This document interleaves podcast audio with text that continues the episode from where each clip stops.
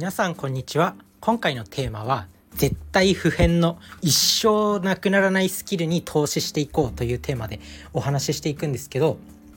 一生なくならないスキルって何だと思います？それこそ昔からずっとあって一生なくならない今後も絶対になくならないスキル。今日は2つ紹介するんですけど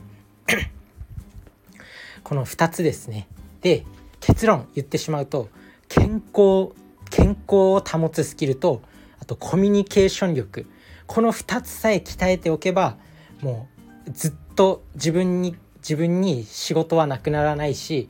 社会の中で必要とされる存在になれる。これが今日の結論。でこの2つのスキルが全てを内包してるんですよ。自分自身なんか考えたんですよね。そもそもなんか今リスキリングとかアンラーンとかこう学び直しの重要性とかいろいろ語られてるんですけどでそれを考えた時に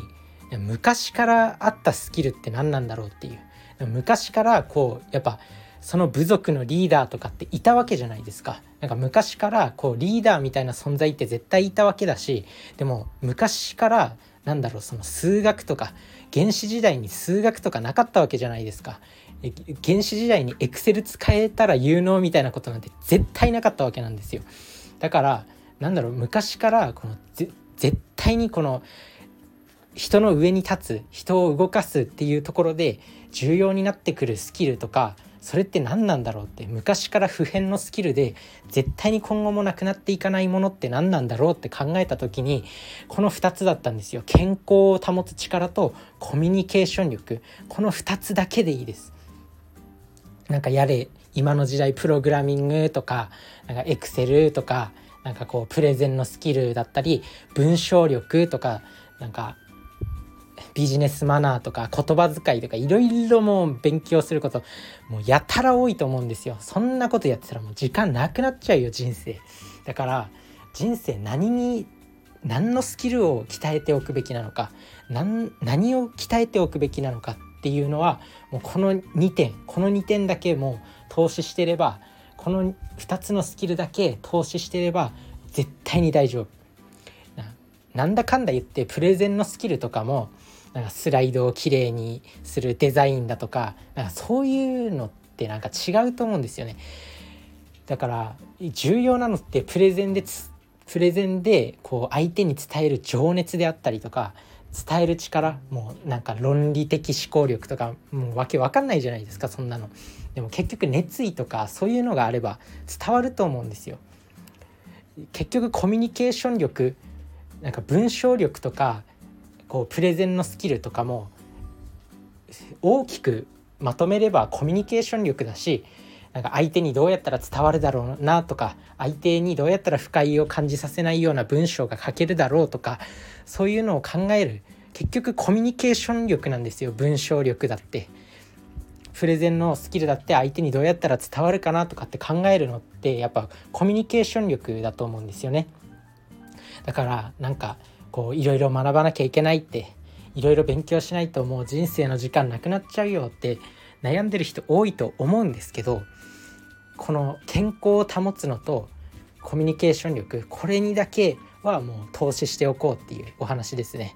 もうなんだかんだ言ってこれが一番大事それでコミュニケーション力を鍛えてればおのずと他の能力も勝手に上がってるんでなんかタッチタイピングとかあるじゃないですかタッチタイピングを早くしないととか Excel のショートカットキー覚えないととかそんなのできる人に任せればいいんですよ。なんかねやっぱこういうブログを書かないととかホームページを制作しないととかってものもあると思うんですけど外注できるからそういうのは。だから自分自身に何を鍛えておくべき何をこう強く持っておくべきなのかっていうのを考えた時にやっぱその2つが大事なのかなって思います。もう本当にこの2つだけなんかもう英語を学ばなきゃいけないとかもあると思うんですけど英語も別に外国行けばなんか出川イングリッシュみたいなのが結構世界の果てまでイッテQ っていう番組でなんか出川イングリッシュみたいなの流行ったりするじゃないですか。結局コミュニケーションさえ取れればなんとかなるんですよ。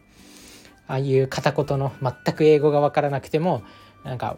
伝わるんですよ。情熱とかそういうジェスチャーとかそういうものができれば。だからコミュニケーション力を鍛えるっていうのが一番重要なのかなって思います。でコミュニケーション力なんですけどこれを鍛える手っ取り早い方法はまず1つ目小説を読むこと。小説を読むこととあとは普通に知らない人と話したりとか人と話すこと。もうこの2つだけ。だからそれだけやってればもう大丈夫。あと健康はもう言うまでもないですよね。食事運動睡眠を整えればいいだけ。なので、まあ、是非それをやっていきましょう。いろいろやることあってもうやばいって頭パンクしそうとかってなってる人は